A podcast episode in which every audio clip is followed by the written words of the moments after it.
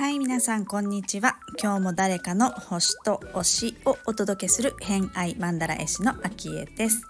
この番組は毎回数珠つなぎにお友達を紹介していただきながらゲストの好きなものを語っていただく番組となっております。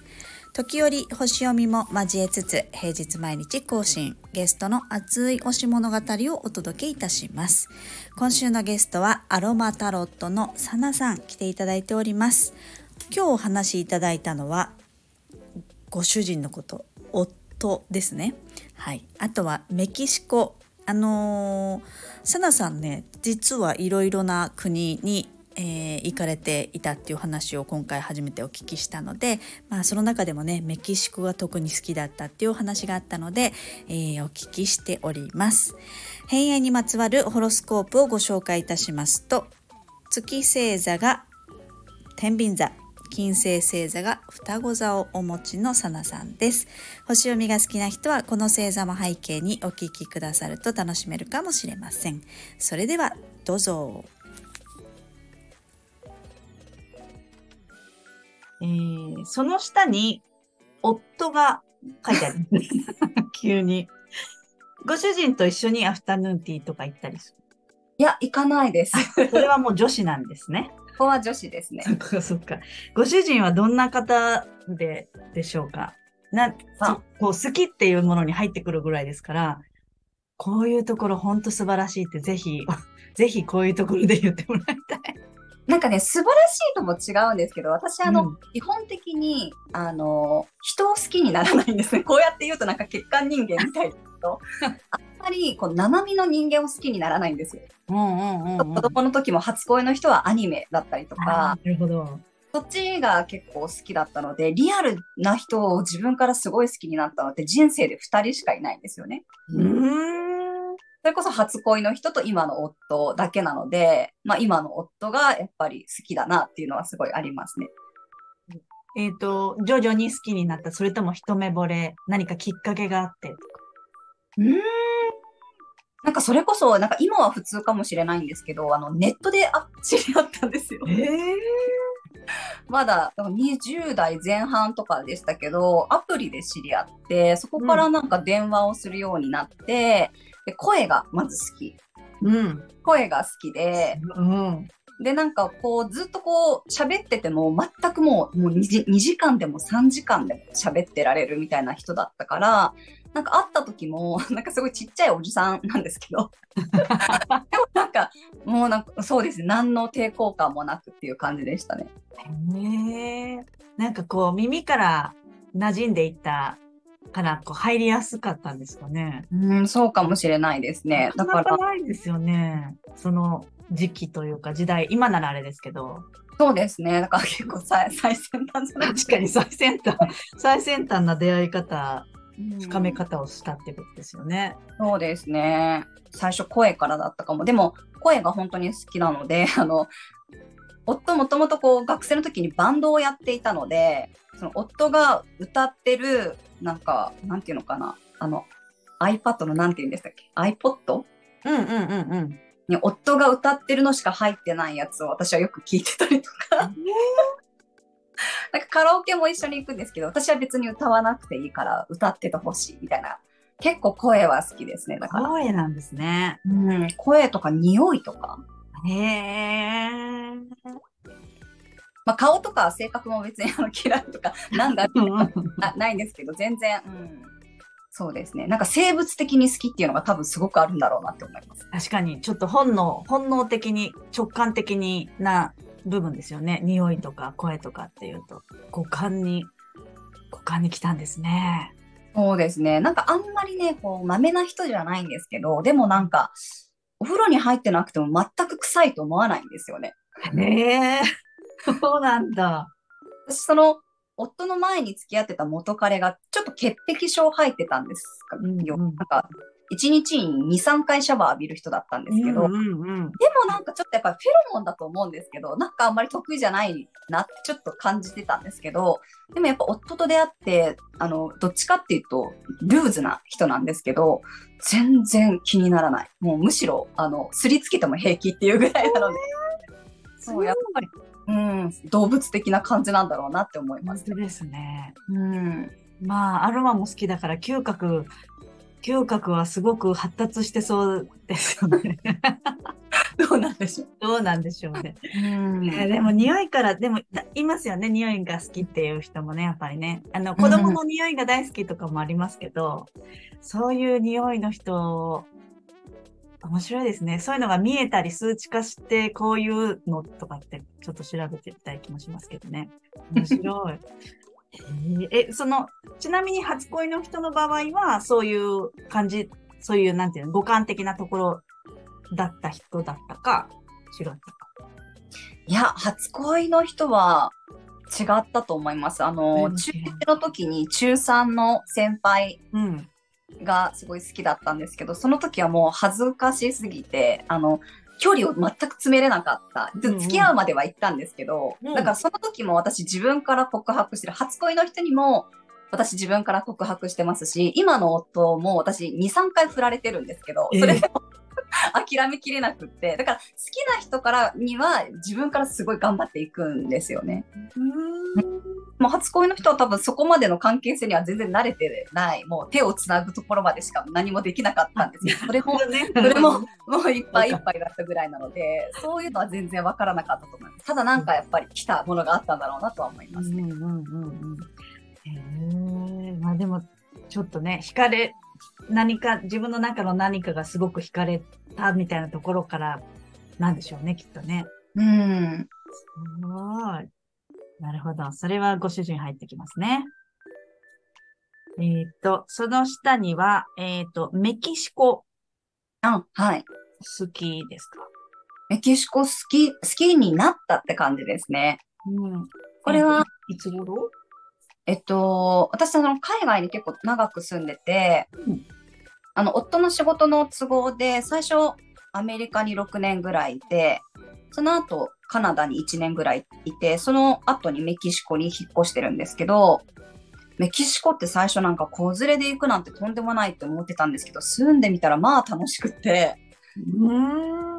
一年中暖かいですし、12月も朝はちょっと寒いんですけど、私が住んでたケレタロ州は、やっぱり日中は25度以上になるので、まあほぼ一年中サンダルというかもう軽装で過ごせるっていう感じで、うん、なんか人もみんなやっぱり太陽の国って言われてるぐらいなので、本当にみんな明るくって、なんか食べ物も意外に日本人に合うんですよね。へえ。なんだっけ？タコス？タコスもそうですけど、でも、あの、お米もあったり、フリホーレスって言って豆？あ、豆？うん。なんか食べ物はい結構意外に合うな。あの、バーガーとかじゃない方が、メキシコ料理は意外に合うな。で、お魚もありますし、うんうんうん、うん。オアハカ料理とかは結構習ってる人もすごく多くって、なんか料理全然抵抗感なくっていう感じでしたね。へーメキシコっていうと、死者の祭りとかありますよね。そうですねなんかあの、アニメありましたよね、映画が。ディズニー映画で。リメンバーミ Remember Me。あの時とか、まあなんかいろんな、まあ、結構私好きなアーティストさんとかが、死者の祭りに行ってるのをよく見るんですけど、行きました？ー。行きました。もう本当にマリーゴールドだらけです。あ、そうなんだ。うん。あのメイクとかして。あ、メイクもしてる人いっぱいいます。なんかやっぱり家族愛がすごい国だなって感じましたね。へーみんな本当に家族を愛してるっていうところがすごく感じられる国だったなと思うし、それこそ貧富の差がものすごい国だったので、やっぱりあの街の方に行けば子供がやっぱり物を売ってたりとか、学校に行けずにこう働いてる子とかもいるんですけど、なんていうんですかね、なんかとにかくみんななんかし、なんか笑ってて幸せそう、なんか無邪気な感じだったりとかをすごくやっぱり、うん、感じた国でしたね。うんうんうんうん。なんかエネルギーもらえる国だな、楽しい国だなっていうのはすごく感じて、あの、結局私コロナで緊急日本帰国してしまったので、7ヶ月ぐらいしか滞在できなかったんですけど、なんかとってもなんかいい意味でなんか印象をガラッと変えてくれたあの楽しい国だったなって思います。もちろんもうとんでもない事件とかもいろいろ あったんですけど、うん、アメリカ、カナダ、メキシコの中でもやっぱりメキシコがすごく印象的で、だったってことですかね。そうですね楽しかったですね。戻るならメキシコもあのケレタロ戻りたいねって言ってるぐらい。えーえ、みんなか、ご家族も皆さん？あー子供たちはちょっとわからないですね。む長男に関してはもう日本から出たくないって言ってます。ああ、まあね、もう一回、あ、そっか。み、みんなメキシコ経験してるんですか？みんな経験してあます。そうなんだ。じゃあ、まあ経験した上でその選択だったらまあねって感じですよね。うん、やっぱり日本のその自由度の高さ、子供一人で遊びに行けるのがやっぱり長男は本当に嬉しいみたいで、やっぱりずっとあの一人で歩かせるってことがやっぱり海外の時はなかったので、小学校の登校の時も本当に子供だけで行って大丈夫って私めちゃくちゃやっぱりいっぱい逆にね、親がね。うんそうそううか。ね、送り迎えとかですよね。そうですね。送り迎えとかスクールバスが当たり前だったので、なんか子供一人で留守番とか歩かせるとかっていうのが全くなかったから、やっぱりそこから始まって、でもやっぱり自由に友達と公園で集まって遊びに行けるとか、あとはなんか給食があったかいっていうことに長男は結構感動してたりとかして、まあやおーそうですね。子供にとって日本は安安心安全なのかなっていうのはすごく感じてますね。まあね、日本もね、そういう細やかさみたいなね、あの、丁寧さもいいところもたくさんありますしね。うん。そうなんだ。はい、ということで、今回の偏愛マンダラジオいかがだったでしょうか？まあ、ご主人とのね、関係もすごくいい関係なんだろうなっていうのは伝わってきましたよね。あとあのメキシコの話、えっ、と、お子さんが日本がいいみたいなことはね、最後言ってましたけれども、なんかやっぱりこう、知った上で選択をするっていうのが一番ね、子育てにおいてもいいなってすごく思うんですけれども、まあその、なんて言うんでしょうね。あることの良さを知るってやっぱりこう対極、まあ、メキシコが対極ってわけではないんですけれどもそれ以外だったり、まあ、あの極端に言うと対極のことを知ると,、えー、とよりその良さがわかるっていうことってあると思うんですけど、まあ、星の世界も同じことがあるかなって思っていて。例えば私で言うと,、えー、と水亀座に星が3つ入ってるんですよね。